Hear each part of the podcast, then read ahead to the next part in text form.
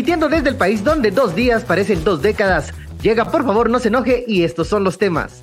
Lucha por el Congreso. Alan Rodríguez y Samuel Pérez buscan encabezar junta directiva. ¿O saldrá algún candidato sorpresa? Escenarios apocalípticos. Los diferentes caminos en el que puede transitar el 14 de enero. Nos lo cuenta Edgar Ortiz.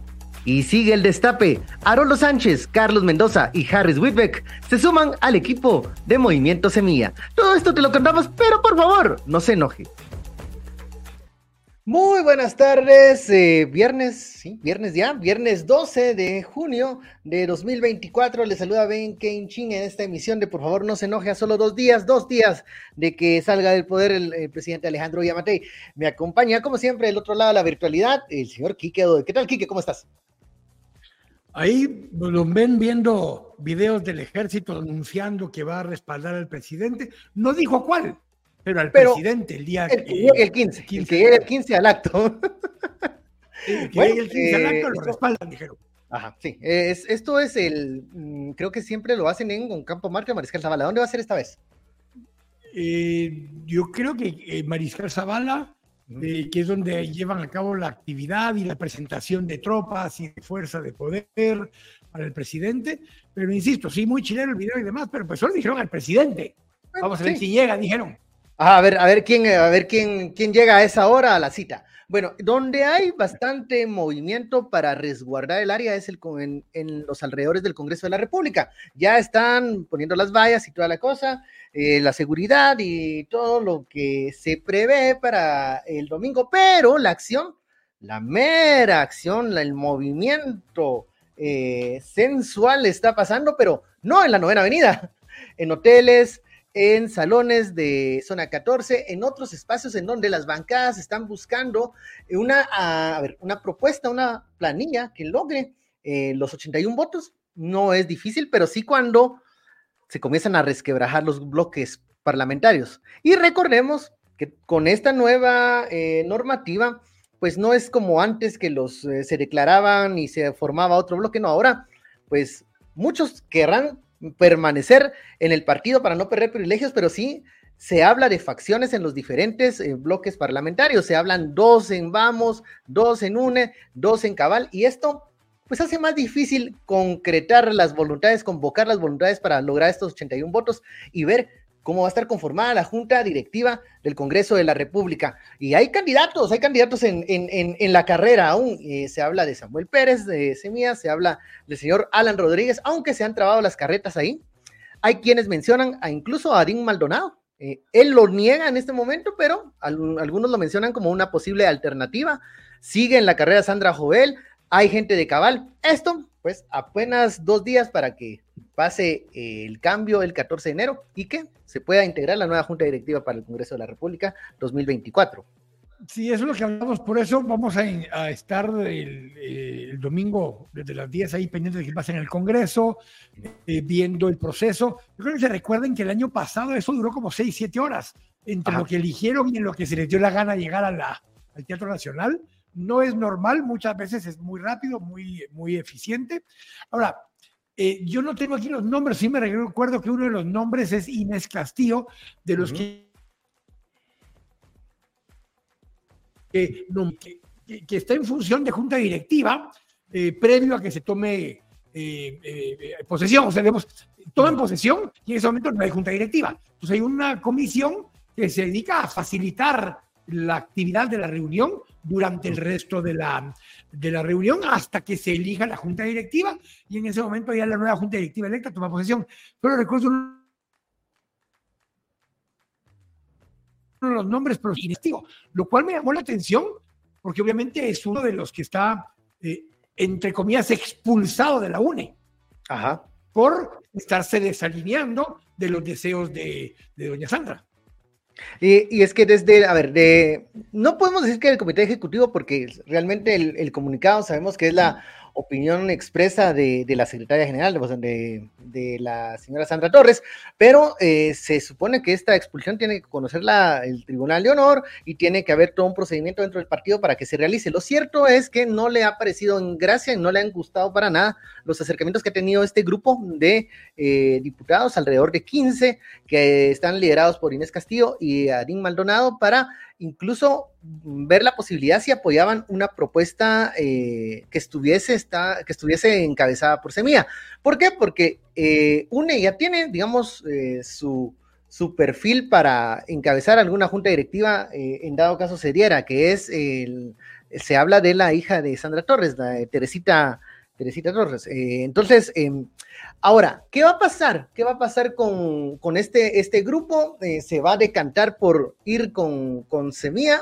¿Qué va a suceder con Vamos? Hay igual eh, luego de, lo, de la sanción con Miguel Martínez, se habla mucho que hay desencanto dentro de las filas de Vamos, ya no le están haciendo caso como le hacían antes, ya no, ya no se están siguiendo sus órdenes, están al pie de la letra, y eso hace que incluso la presidenta del Congreso, Shirley Rivera, pues diga que no, que no hay ninguna división, pero tampoco reconoce que hay algún intento de llegar a, integrar junta directiva, eh, específicamente la presidencia, cosa que sí la, la confirma el diputado Alan Rodríguez, que él ha dicho que sí, pues lo han llamado y que tiene, agradece eso y que está interesado, pues. Situación que, que ve que ahí hay una, ahí hay una peleita dentro de vamos, que, que esto creo que lo veíamos venir porque ya no es lo mismo Miguel Martínez el 12 de enero que el 15 de enero. Entonces, ¿cómo se van a ir comportando los diputados? ¿Cuál es la línea que van a seguir? ¿Y cuál va a ser la decisión que van a tomar el 14 para integrar junta directiva? Puede perder eh, peso esta alternativa de Alan Rodríguez, que como sabíamos tenía entre los planes, pues, ser confrontativo con la toma de posesión de, Bernardo Arevalo. Eh, tiene una denuncia en las alcaldías indígenas, recordemos que tampoco le hay... esa última parte, si quieres, hablemosla cabalmente cuando tengamos a Edgar, porque tiene que ver con los escenarios que pueden pasar el día domingo, pero, pero justamente, a ver, hay un par de preguntas eh, de nuestros oyentes, eh, Brian Rodas dice, ¿no creen que Semilla va un poco tarde con las negociaciones para la Junta Directiva del Congreso? Y Roger Montejo dice, recordemos que esta primera Junta Directiva es quizás la más importante de los cuatro años porque es cuando se elegirá la nueva Corte Suprema de Justicia y podría marcar un gran cambio para el futuro.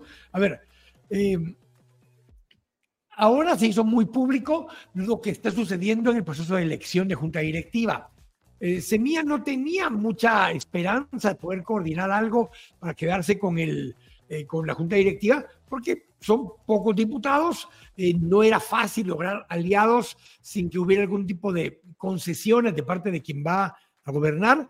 Y creo que estaban evitando cualquier tipo de relación así para evitar ataques de que hubiera algún tipo de negociación bajo el término malo de, de la negociación tradicional que se ha hecho.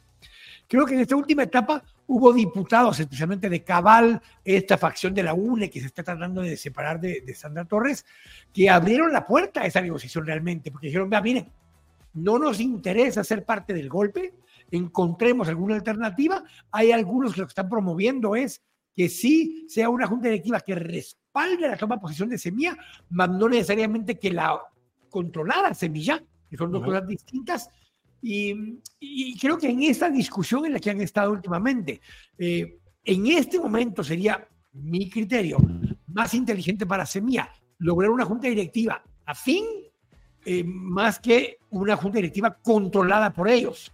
Eh, creo que eso es parte de un dilema que tienen que poder tratar de, de pasar Creo que Samuel Pérez intentando ser el presidente de Junta Directiva es un desgaste potencialmente innecesario y podrían buscar alternativas, las mencionaste, gente tal vez de esta facción de la UNE que se está separando o algunas de las opciones que se han manejado desde Cabal, que puede ser Julio Héctor o que puede ser... Eh, eh, Neri Rodena, Neri Rodas, Neri Rodas, o, alguna opción de este tipo, incluso AXIP de, de, Elefante ha sido una que se ha promovido. Entonces, creo que es más importante tener control de la Junta Directiva y especialmente tener los votos en jefes de bloque que tener la presidencia del Congreso. Es una diferencia que hay que entender. Están los votos de voz también. O sea, creo que es una dinámica que, que habría que reevaluar mejor cuál es el objetivo real. El objetivo real debiera ser tener una transición el día domingo en paz. Y que no sean del grupo golpista, digamos, que no, no transiten en esa línea. Ahora, eh, cuando vemos un espacio de oportunidad que se abre con, la de, con esto que se debilita la propuesta de Alan Rodríguez, ojo, que puede venir de esa misma línea un candidato sorpresa, un candidato que no eh, suscite tal vez eh, roces, pero que tampoco suscite grandes pasiones, pero que pueda eh, acumular los, los 81 votos. El problema es que sería alguien que está en la línea de no aceptar eh, los resultados o de no ver al presidente como, digamos, eh, no por eso en la línea institucional. Un poco en ah. broma, un poco en serio, mencioné lo de Álvaro Arzú el otro día. Porque es alguien que todo el tiempo estuvo reiterando que el presidente electo era Bernardo Arevalo y punto. Donde se desvió fue el día de los 108 votos y demás, pero hasta ese día, incluso en el debate que tuvo eh, con nuestros amigos de Tangente, con Daniel Herring, con Samuel Pérez, se vio bien eh, Álvaro exponiendo sus temas sin pelear, sin entrar en un choque de frente con Samuel, y ya fue presidente del Congreso. Podría haber sido una alternativa diría yo, un poco exagerado, pero, pero era una alternativa donde incluso la pregunta que le hacíamos a Patrick, ¿cuánto ayuda a quienes están ahorita marginados por su actitud antidemocrática el que hoy mostraran una actitud diferente? Entonces, y que... puse el ejemplo este de Álvaro, el ejemplo este de Álvaro Arazú, porque, pues bueno, eh, son alternativas. Y a ver, eh, lo que sí es que hay, voces dentro del Congreso que han hablado que sí es un, digamos, es un obstáculo en este momento en las negociaciones para conformar una planilla de consenso el hecho de que no esté controlada por Semilla. Eh, hay que determinar qué tanta intención tiene realmente Samuel Pérez de verse como eh, presidente del Congreso cuando tenés em, el Ejecutivo. Mira, ojo, yo conversé, puede generar mucho, mucho ruido. Yo conversé con un par de bloques de los que van a entrar y los dos coincidieron en una cosa que están de acuerdo en que van a votar por la planilla que sea pro, eh, pro, democracia, pro, toma de posesión pacífica de Bernardo Arevalo, pero el participar en la junta directiva o no depende de que si va Semilla presidiendo la, la junta directiva. Si no va Semilla presidiendo la junta directiva, están dispuestos a participar de la junta directiva. Si Semilla preside la junta directiva, no quieren ser parte de la junta directiva propuesta, aunque sí votarían por esa planilla. Entonces, si estás en esa posición, esa es la, esa es la información. A ver, esa, a ver, y se, incluso desde fuentes internas de Semilla se habla de que el mismo presidente electo, Bernardo Arevalo, ve, eh, a ver, ve positivo que no esté encabezada la junta directiva por alguien de Semilla. Pero esto choca con la información que vemos oficialmente de que hay un movimiento mm, eh, acerca de, del interés que tiene Samuel Pérez de lograr la presidencia pónganse de acuerdo, pónganse de acuerdo por qué es lo que necesitan en este momento. ¿Es vital tener la presidencia o es vital tener una junta directiva que convoque los votos necesarios para no hacer eco de la, del otro grupo que está trabajando y maquinando qué hacer ese día? Y, mira, y es cierto lo que decía uno de nuestros oyentes, creo que fue eh, Roger Montejo, que decía, miren, pero además es importante por la Corte Suprema. Mira, no tanto porque junta directiva en verdad solo es un, partícipe más. El, proceso empieza por la convocatoria de las comisiones de postulación, ese proceso se da, la comisión de postulación eh, provee el listado y el listado finalmente llega al Congreso de la República. Hasta en ese momento el Congreso de la República participa y no es la junta directiva, es el pleno de que del listado de 26 selecciona. Ese es parte del dilema. Entonces, creo que sí es importante eh, y empezar a enfocar que lo que le va a dar es gobernanza del Congreso de la República durante por lo menos este primer año de gobierno. Eh, y es importante este primer año para comenzar por lo menos las cosas con buen pie. Para hablar de los escenarios que pueden eh, estar alrededor de lo que va a ocurrir ese día en el Congreso de la República, porque hay muchas cosas que pueden suceder. Hay ya acciones legales que se han tomado, algunas en prevención, como las que ha hecho el equipo legal de la vicepresidenta electa eh, Karin Herrera, y ya la CC les ha otorgado ese amparo.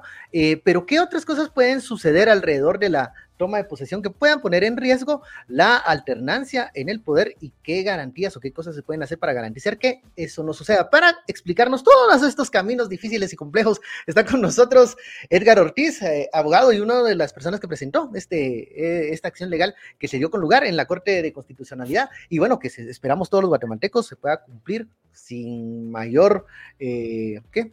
Con tranquilidad, sin mayor novedad este 14 de enero, pero hay voces que dicen que hay que estar atentos. Edgar, gracias por estar con nosotros. Cuéntanos cómo están los escenarios para el 14 de enero a las 14 horas. Bueno, a las 10 de la mañana comienza todo. Bueno, ¿qué tal, queridos Ben y Quique? Yo creo que, bien. Yo la verdad es que no veo, no veo ya a estas alturas eh, demasiados movimientos, pero podemos hacer un repaso de, las cosas que, se fueron diciendo, ¿no? Eh, la última movida que vimos fue la de intentar forzar una orden de captura contra la vicepresidenta electa Karen Herrera, cosa que fracasa, porque ahora la, Corte Constitucional emite un amparo provisional muy rápido y, ojo, unánime, algo que no habíamos visto hasta ahora, el amparo que... Unánime con una cosa adicional, se había estado inhibiendo Néstor y se había estado inhibiendo Dina.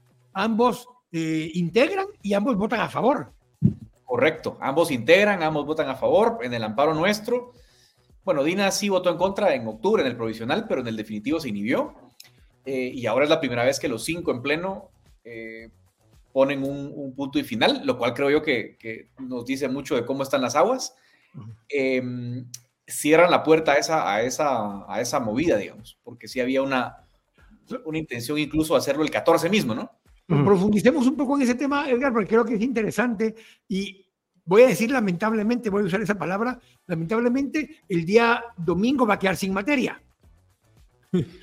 Porque técnicamente al tomar posesión ya no está el, el dilema de que si la vicepresidenta electa tiene derecho ante juicio o no. Digo lamentablemente porque aunque hoy lo resolvieron con un como empujón de que miren, no estén jodiendo, tiene derecho ante juicio, continúen el proceso de antejuicio, pero no resuelven de fondo ese dilema, solo la protegen provisionalmente para que no la jodan de aquí al domingo, pero no se resuelve de fondo para que empiece a sentar, digamos, jurisprudencia de que efectivamente, a pesar de que los diputados no incluyeron en la ley de antejuicio los cargos de vicepresidente electo y presidente electo, expresamente está diciendo la CC en este momento que sí están cubiertos.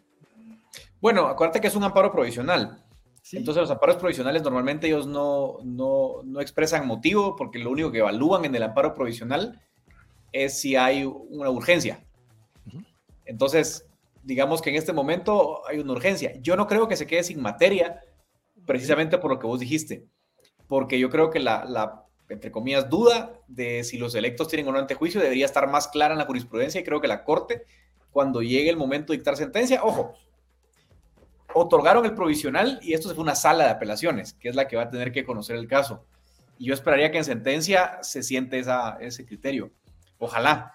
Porque es, parecido, es parecido al caso cuando la primera vez que no dejaron correr a Suri Ríos. El provisional no la dejó correr, pero en sentencia en definitiva, aunque ya no tenía efectos, sí eh, atendieron el fondo. Y esa es un poco mi duda. Si irán a atender el fondo cuando resuelvan esta en definitiva, aunque ya no tiene en teoría materia, porque ya es vicepresidenta en funciones y ahí sí ya tiene derecho ante juicio. No, en el de Suri sí había materia porque lo resolvieron en sentencia en 2019 antes de la elección. la siguiente elección. Sí se pronunciaron. Eh, ahora, yo creo que ha cambiado un poquito el tratamiento de la Corte en, esos casos. Y, por ejemplo, en 2019, el caso Tel Maldana es un ejemplo. No la dejan correr por finiquito. Eh, la sentencia llega años después y la Corte sí se pronuncia sobre el fondo. O sea que si es consistente con esos, eh, con esos enfoques, debería decir algo al final. ¿Y se pronuncia diciendo Telma pudo haber corrido? No dice que no. Siempre que no. Edgar, eh, Edgar, a ver. A la Corte, pero bueno. A ver, estamos eh, barajando algunas de las de los de los enunciados o ideas que tienen algunos que están objetando la toma de posesión el domingo y hay de todo tipo. Y bueno, se me viene a mente uno que, que el abogado Fernando Linares Beltranena dice, y es, te lo voy a repetir así, eh, resumido que eh, la CC habla de funcionarios, no de dignatarios, entonces que no hay esa obligación, que puede pasar esto que estábamos hablando de que se van a ir, de, van a romper quórum, no van a seguir la sesión. O sea, hay ideas que se están manejando desde ese grupo que dicen hay oportunidad para eh, aplazar esto o interrumpir en la transmisión de mando. Eh, ¿Qué se responde a estos, a este tipo de, de ideas? Wow. Eh, no, es una pregunta importante porque, como decís, es algo que se estaba hablando, pues, pero creo que es como el, el, ese es el golpismo duro para mí, porque creo que hay como... Recalcitrante, ya. Sí, es el golpismo que te está diciendo de una vez desconozcamos elecciones, de facto, ¿verdad? Yo con Kike tenía una, una, discusión así como académica un día, decíamos, bueno, pero es que ya se, ya se abandonó la legalidad. Y yo le decía, sí, pero por lo menos había momentos en los que se intentaba aparentar que había legalidad. En cambio, movimientos como ese que me estás describiendo, yo creo que se apartan de esa, de esa apariencia. Ya es como, nah, eh, no se reúnen los diputados, que rompan quórum, que no en posesión. Si algo así pasara, ya estarías en un estado de facto, porque al, final, en la, constitución y la democracia, en última instancia, ¿qué, qué, las defiende? Pues las defiende que, que, se supone que la gente que ocupa los cargos va, va a tratar de respetar las reglas, ¿no? Es un poquito frágil. Entonces, si pasara algo así como negarse a juramentar, pues caes en un rompimiento constitucional y tendrías que acudir a la corte. Bueno, probablemente nosotros que somos los del amparo, que acudir a la corte, porque la corte ha dicho en nuestra sentencia del 14 de diciembre que si el 15 de diciembre no hay presidente y vicepresidenta juramentados, hay rompimiento. Entonces, habría rompimiento. Mira, pero esa es parte del dilema. Eh, la, la, lógica de querer ganar control de la Junta Directiva es porque en teoría tenés por lo menos 81 votos y tenés 81 votos, como mínimo aseguras quórum también para la solemne de la tarde, porque pues son los 81 votos que te eligieron junta directiva. Eh, un poco por ahí viene, viene la discusión, pero eh, dentro de esa término de legalidad que vos hablabas, eh, teníamos esta discusión cuasi académica, como dice Edgar, porque creo que es el artículo 165 de la Constitución la que dice que dentro de las atribuciones del Congreso está dar posesión y prestar juramento al presidente vicepresidente y a los magistrados. Ahora, está dentro de las atribuciones del Congreso, pero es una condicionante para que el presidente tome posesión. Si se diera el caso que no hay quórum o que se rompe el quórum, tocaría la debida ejecutoria del amparo de ustedes, pero ¿qué haría la CC? Ordenar que se dé posesión, ordena al Congreso que le dé posesión. Eh, ¿Cuál es el estatus en ese momento? Mira, sería algo muy parecido para que tal vez la audiencia tenga contexto a lo que ocurrió con la debida ejecución del caso Cortes, que había un amparo que decía, miren, no eligieron Suprema, elijan. Pasaron tres años, no pasó nada, bueno, cuatro. O sea, o sea dentro de cuatro años van a, van a darle posición a Arevalo. No, me refiero a la ejecución. aparece en noviembre en la CC diciendo, miren, nunca eligieron Cortes, nunca cumplieron el amparo, cúmplanlo. Y les da hasta el, ¿te acordás? Hasta el 14 de diciembre, creo que era la, la condicionante y le dijo, tienen que reunirse y si no se reúnen, sesión permanente y si no se reúnen, desobediencia. Entonces le debería decir algo así, reúnase, eh, nombre y tiene tantas horas para hacerlo, si no usted cae en desobediencia y cae... Eh, Pero basado en lo que te preguntaba Ben hace un momento, viendo cómo la Corte resolvió este amparo de, de, Karin Herrera, te deja la sensación de que actuaría así de contundente y de firme la Corte este domingo diciendo, miren, si no hay quórum, o hacen quórum o los echamos a todos a la calle porque, por desobediencia. Yo creo que sí, y es que, es que porque ya, ya la Corte ha ido reconociendo con los pasos que, que la amenaza es real, porque cuando nosotros empezamos a, a, digamos, argumentar, está bien, había como, como si se querían poner exquisitos en, en términos estrictamente de, de Milix, eh, la amenaza si era cierta o no, ahora ya es como, sí, quieren meter preso a la vicepresidenta, no quieren juramentar al binomio electo, ya tenés como demasiados insumos claros como para decir que no hay rompimiento. Entonces yo creo que vería yo una corte, no lo, no lo dudo, muy activa pidiendo, pidiendo lo correcto, ¿no?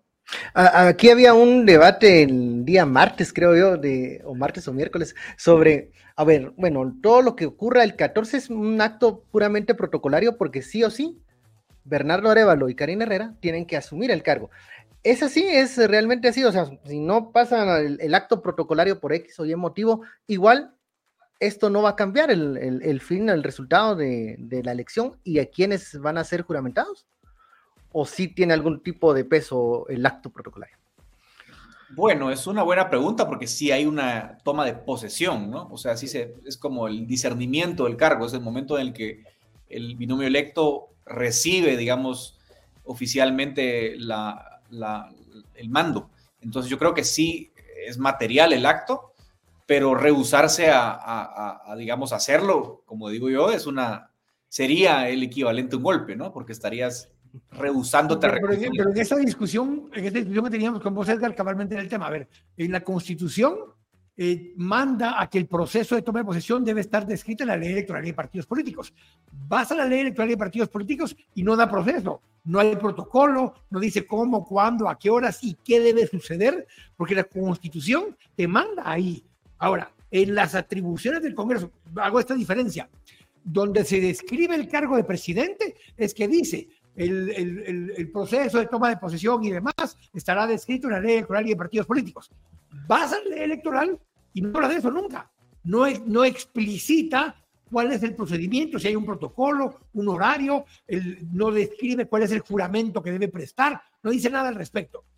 Va a ser transitorio, 18 transitorio de esa constitución y para esa toma de posesión del, del 1986 sí dice, a más tardar a las 16 horas, tal cosa, tal cosa, tal cosa, debe suceder. Pero en la constitución ya permanente, digamos, no menciona esos procedimientos. Y en el único lugar que lo menciona es cuando dice cuáles son las atribuciones del Congreso. Eh, por eso te digo que hay un como vacío y aunque no lo hace obligatorio para que tome posición el presidente, lo describe dentro de las atribuciones del Congreso. Juan protocolario aquí les fallase coincide con mi criterio, que no sé si es bueno o malo, de que es protocolario. porque, porque dentro de la responsabilidad del presidencia no lo dice. No dice que debe tomar juramento.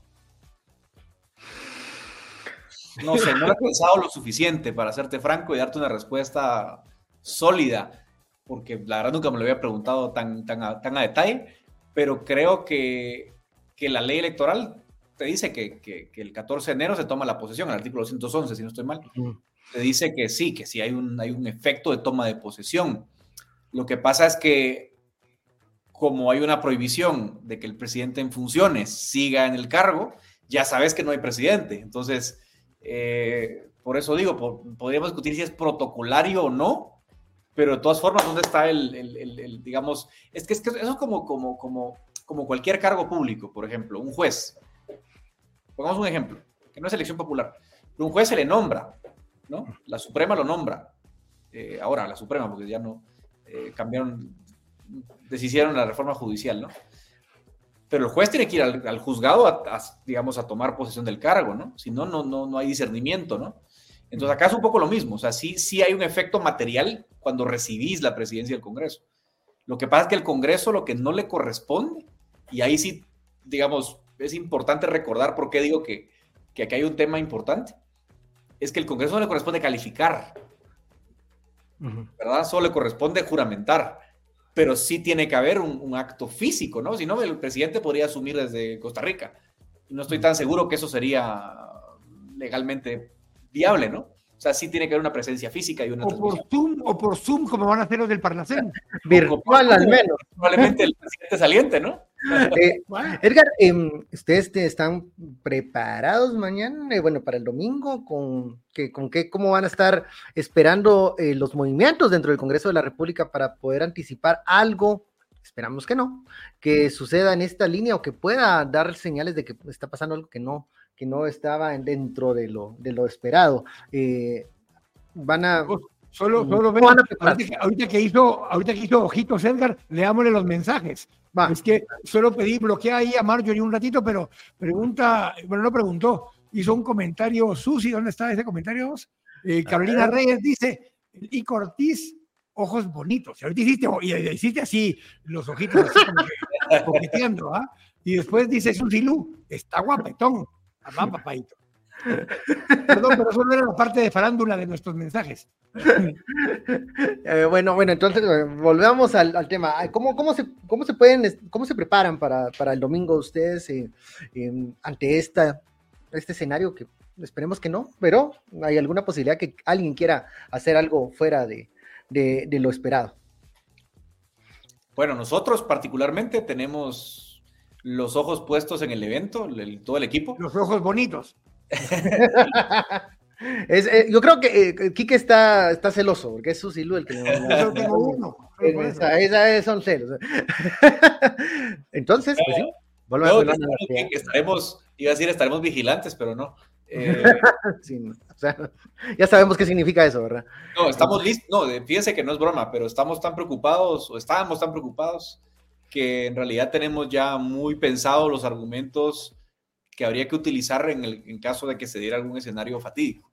¿sí? O sea, que, que, salgan, ya no terminamos de, de, digamos, de comentar los escenarios absurdos, pero uno, voy a poner un ejemplo, eh, la tontería esta de que es secretario general del partido y no puede asumir, cosa que no tiene sentido porque si sos secretario del partido y asumís la presidencia, no podés seguir siendo secretario del partido. No es que no. ya mata secretario. Exacto. Eh, pero, pero bueno, eh, tenemos preparados argumentos avanzados y si hubiera que ir a pedir a la Corte una ejecución, lo haremos. Aunque hay que recordar que la Corte tiene atribuciones de actuar de oficio, ¿no? Pero aunque no lo haga así, nosotros sí estamos listos, preparados con todo el equipo para, para presentar lo que haga falta si es necesario. Mira, Paulina hace una pregunta, no de tus ojitos, sino que dice, eh, Fredo Orellana no fue juramentado o algo así era el clavo, pero él sí es juez. Y porque hay un argumento de que él nunca, nunca prestó juramento ni tomó posesión formalmente del cargo. Y sin embargo está ejerciendo como juez. Interesante, no sabía. Voy a, voy a buscar el, Han estado haciendo ese argumento varios, dicen que no llegó al acto o al evento o X o Y cosa y no había eh, el procedimiento. Creo que si hay un acta de toma de posesión, pero es que ese era mi punto. No es la, no es la toma de posesión, no es simplemente la firma de un acta. El presidente puede firmar el papel diciendo yo tomé posesión, aunque no haya acto, no hay fanfarria, no hay show, no hay a mi manera ni nada por el estilo, pues. Por cierto, ¿qué canción irá a usar Bernardo Arevalo? Una de los Guaraguau. bueno, de cartón me gustaría, pero bueno. Eh, no sé, pero sí hay una entrega del cargo, hay una toma, pues se llama toma de posesión, porque sí es un acto de, asunción, creo yo. Pero bueno, insisto, la verdad es que, repito, no lo he pensado lo suficiente como para decirles. Eh, pierde, efecto, a ver. 48 horas, así que pilas, papá. Eh, a ver, eh, hace que la semana pasada creo que fue, Shirley Rivera leyó en el Pleno esta misiva que le envían de la Fiscalía de la FESI, lo, lo, de la, lo del tema del partido de Movimiento Semilla. ¿Pierde eso o es parte también de, lo ven ahí como alguna, algo que pueda ser un peligro para el domingo? Este, esto que haya informado el Pleno sobre la situación actual de Movimiento Semilla. Fíjate que no, porque lo que dijo la corte, a ver, la corte el 14 de diciembre, dicho sea de paso, el amparo que nos dan es un amparo que, reafirma lo, la, digamos, la, interpretación correcta de la constitución y la ley. O sea, la corte tampoco se inventa nada en esa, en esa resolución, pero en realidad estamos tan mal que había que leer la constitución en una sentencia y recordar que hay que cumplirla. Pero bueno, dicho, dicho, dicho eso, digamos que no afecta la suspensión del partido si la, si lo hubiera para la toma de posesión. Obviamente sí afectaría efectos de la junta directiva, pero como en momento se supone que está vigente con una anotación, pues no va a haber problema. Pero incluso pensaron que el sábado dicen que está cancelado Semilla. No importa. No importa porque lo que dice la, Corte en la sentencia es, miren, no se puede cancelar partidos después de la, ¿cómo se llama? La, del proceso electoral y el proceso electoral culmina realmente, dice, con la toma de posesión. Fíjate que usaron dos términos distintos, ciclo electoral y proceso electoral. Y, hacen énfasis en que uno terminó el 31 de octubre, pero el otro termina cuando se consuma el hecho de que toman posesión el 14 y el 15. Exacto. Entonces dice que sería absurdo reconocer que la suspensión tiene efectos sobre la toma de posesión, porque entonces, eh, por alguna razón es que el artículo 92 de la ley electoral no permite suspender partidos durante el proceso electoral. Yo solo pido que en todo caso, eh, que en la mañana hagan su lío. Ahorita vamos a cerrar un poco con eso, con Ben, eh, lo de la junta directiva. Yo pido dos cosas. Que ese lío lo terminen tipo doce y media, una menos cuarto, y que puedan tomar posesión a partir de las cuatro, porque a la una juega Barcelona Real Madrid y eso es demasiado importante. sí, yo estoy muy preocupado no sé. Lo que sea, lo que decía la mayoría, porque no, no, no, mi opinión. Que una y cuatro no jodan por si hay tiempos extras y penales. Que, a las doce y media hayan tomado posesión la nueva junta directiva, se vayan a almorzar, vayan a disfrutar del partido de la final y tipo tres y media, cuatro, nos juntamos en el teatro, dijo aquel, para que le den posesión a Bernardo. Ojo que el fútbol no vaya a mira, ¿qué? A, hacer que perdamos el foco y que es lo más importante de lo menos importante, no te preocupes. Nos va a distraer y, en eso. Llega Alan Rodríguez a la presidencia, no, pues. bueno, como en el, jefe del ejército luego, ¿no? En el Mundial de 2014 fue la, la, la reforma aquella, ¿no? La del, Justamente. Don Edgar, Muy agradecidos y esperamos tenerte el domingo en algún horario para que nos digas que no hubo necesidad de nada, que, ya ganó el Real Madrid la Supercopa y se acabó la historia. Ojalá que sí, ahí estaremos vigilantes. Ah, ok. Ah. Bueno, nos vemos hoy. Gracias, Edgar. Gracias por esta entrevista.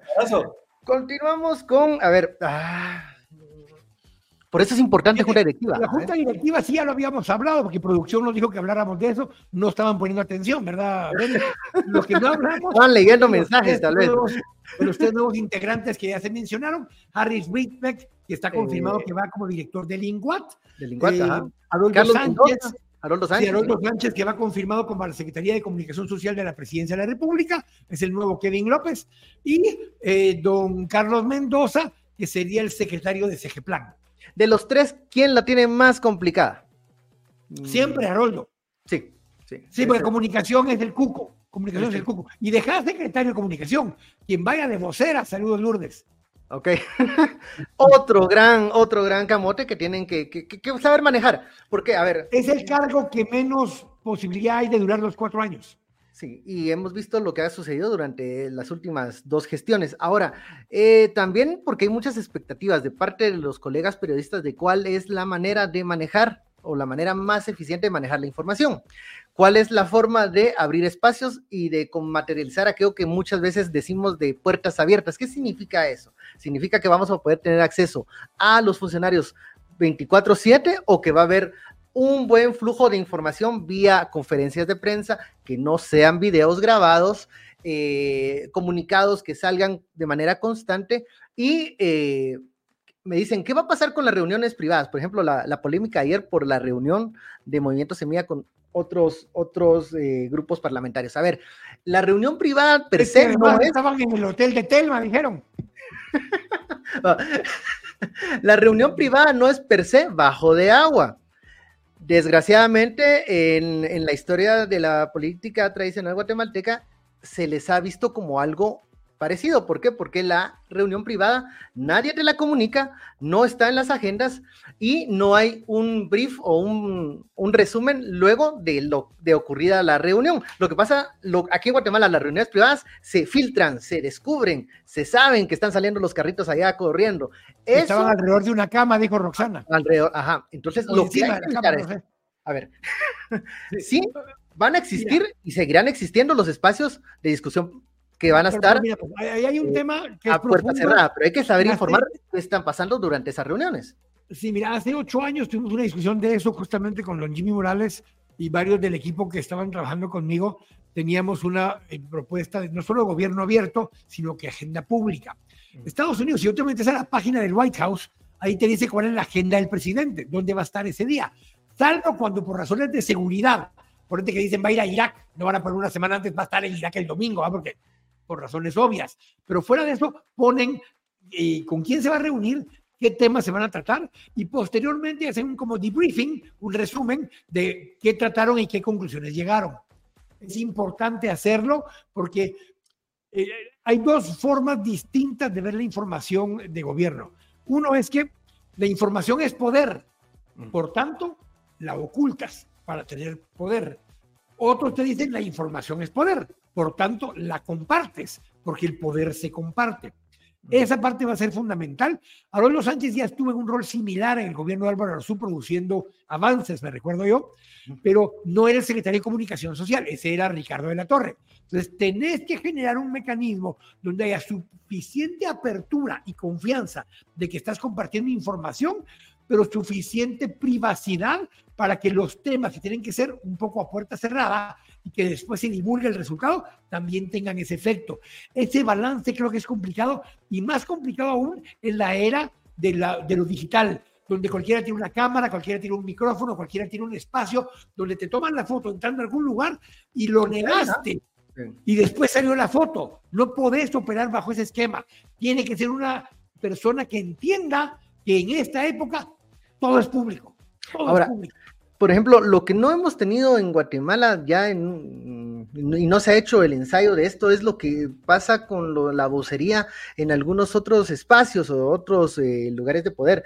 Por ejemplo, el vocero en, hablemos de ejemplos, el de la Casa Blanca, está empapado de todo y cada uno de los temas que la agenda diaria lleva. Tal vez técnico profundo o, más profundizar en alguno de ellos, invitará a quien sabe y conoce el tema, pero el vocero no es un maestro de ceremonias, ni es eh, un, ni es quien hace solo una introducción del tema, no, sabe del tema, eh, opina del tema porque ya ha estado participando dentro de las reuniones, digamos, del gabinete de cocina muchas veces, es gente que maneja cada uno de esos temas hasta cierto punto y también eh, a ver, facilita a los interlocutores que son pertinentes para cada uno de los temas. Y yo no sé del tema de, a ver, de hidroeléctricas, porque hay una polémica de eso, llevo a quien puede eh, tener la información. Y además, otra cosa, eh, sí hay en estos espacios una tradición de que los periodistas tienen esa libertad de poder preguntar y por eso hemos, visto que hay hasta veces eh, confrontaciones, ¿no? El presidente Trump lo tenía con, con el eh, corresponsal de CNN. Esto sería bueno que se retomase, pero obviamente no van a ser conferencias de prensa dulces ni tranquilas. ni, hay dos cosas ahí distintas. Lo que vos decías del vocero, que vocero no es lo mismo que secretario de comunicación. Son dos personas distintas. En el caso de Kevin López se le hacen los dos roles. Y he de decir una cosa que me van a funar por lo que voy a decir. Kevin López ha hecho una buena labor. O sea, ha hecho lo que le correspondía para este presidente. No quiere decir que yo esté de acuerdo, no, no quiere, perdón, no quiere decir que yo esté de acuerdo en los contenidos que Kevin López ha compartido, pero ha hecho el rol de vocero y de secretario de comunicación adecuadamente, ha podido compartir la información ellos querían compartir en el momento que lo querían compartir, de la forma en que lo querían compartir. No me gustan los contenidos, pero el rol lo ha cumplido en esa función. Eh, tenés que establecer qué tanto va a dar la cara Bernardo Arellano, qué tanto va a ser por medio de comunicación con voceros y en qué momentos sí va a hablar el presidente. ¿Va a ser un presidente tipo Trump, donde va a hablar de todo en cualquier momento y decir lo que se le dé la gana? ¿O va a ser alguien que se va a medir y cuando hable es porque es algo importante y de fondo? Estas cosas forman parte de la estrategia. O va a ser como un presidente que quiere imponer la agenda de, los temas como pasa en las mañaneras con AMLO, que me parece a mí que hay, muchas veces que es una sobreexposición, pero que él busca para ir bajando los otros temas y manteniendo, aún en negativo, eh, la, línea de discusión.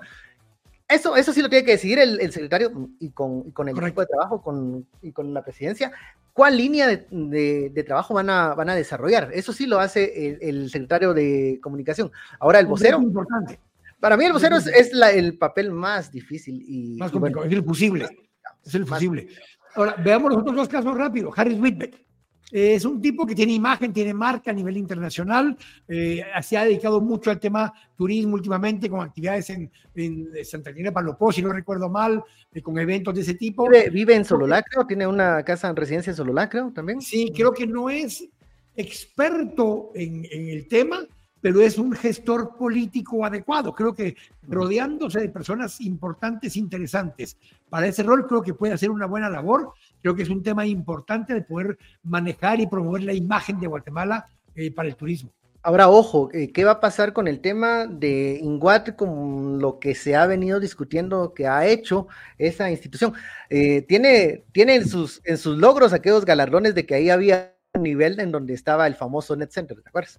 Entonces, eh, ¿cómo, se va a manejar también la marca país que costó no sé cuántos miles eh, con la administración de, del presidente Yamatei? ¿Se va a continuar desarrollando ese, ese tipo de, línea, digamos, para seguir promoviendo la marca Guatemala? Todos esos temas, creo que Harris tiene una visión eh, que sería interesante de, verla, a ver, a ver cómo logra quitarle esos, esos malos, esas malas, esos nubarrones al, al Inguate que desgraciadamente se han venido acumulando en esa institución. Y Carlos Mendoza, mm, bueno, lo voy a extrañar como director de diálogos, porque era una fuente muy, muy, muy interesante para, para estudios y, monitoreos de lo que sucedía en temas como seguridad alimentaria, eh, femicidio, justicia, violencia. Eh, ahora pasa a CG Plan. Mira, Es un tipo que maneja mucho estadísticas, maneja mucha información, usa mucho ese tipo de estadísticas e información para tomar decisiones. Creo que eso es bueno, es positivo.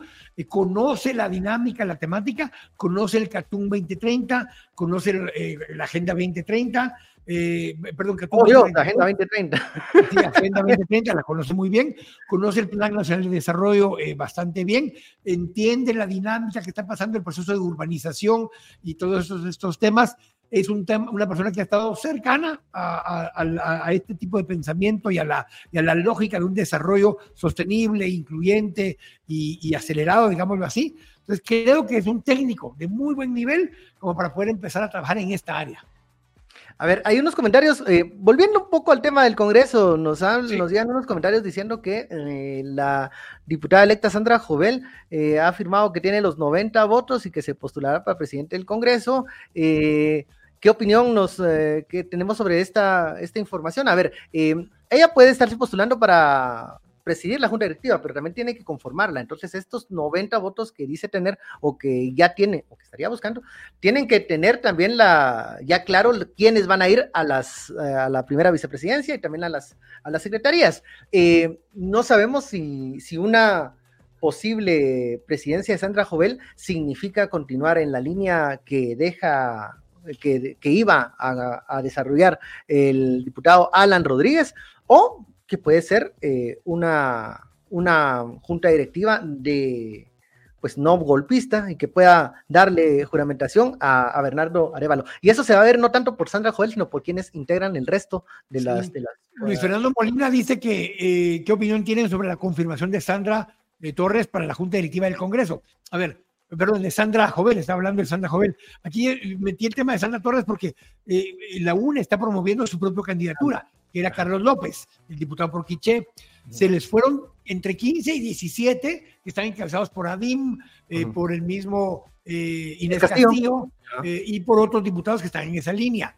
del lado de Semilla también argumentan o dicen que tienen 90 diputados ya también alineados. Creo que eso se va a terminar de cocinar el domingo a las 10 de la mañana.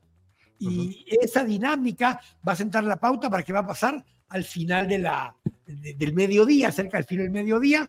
Eh, creo que del lado de, de, esta estructura golpista de la Casa Verde, dije ayer en, una, en un tweet, eh, que desde esta Casa Verde están tratando de sacarle lo, lo, que les queda en cash para tratar de resolver el problema, es su problema, y su problema es este, lo hemos hablado varias veces con vos.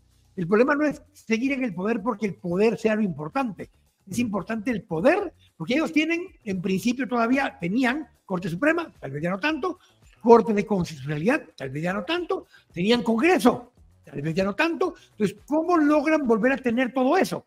Con pisto. Y el pisto lo tenés de las instancias de gobierno. Entonces, lo importante de mantener el control del Ejecutivo no es tanto por la política pública que de ello emana, sino porque las chequeras a las que tenés acceso para mantener esa eh, plataforma operando. Bueno, ya está un, post de la diputada Jovel y ojo que yo de ella si tuviera los 90 no lo diría porque o pueden ser dos cosas, se vuelve objetivo de señalamientos y preguntas importantes en este momento para que las para que mm, pues pueda clarificar una postura, qué va a hacer con a, situación, qué va a hacer con qué pasa si los diputados no llegan, van a se le va a pedir que pues sea clara en cuanto a qué línea de Mm, de grupo va a trabajar y va a desarrollar, si va a ser eh, del grupo que va a darle posesión a, Bernardo Arevalo o que va a poner oídos a estos argumentos que estábamos hablando anteriormente.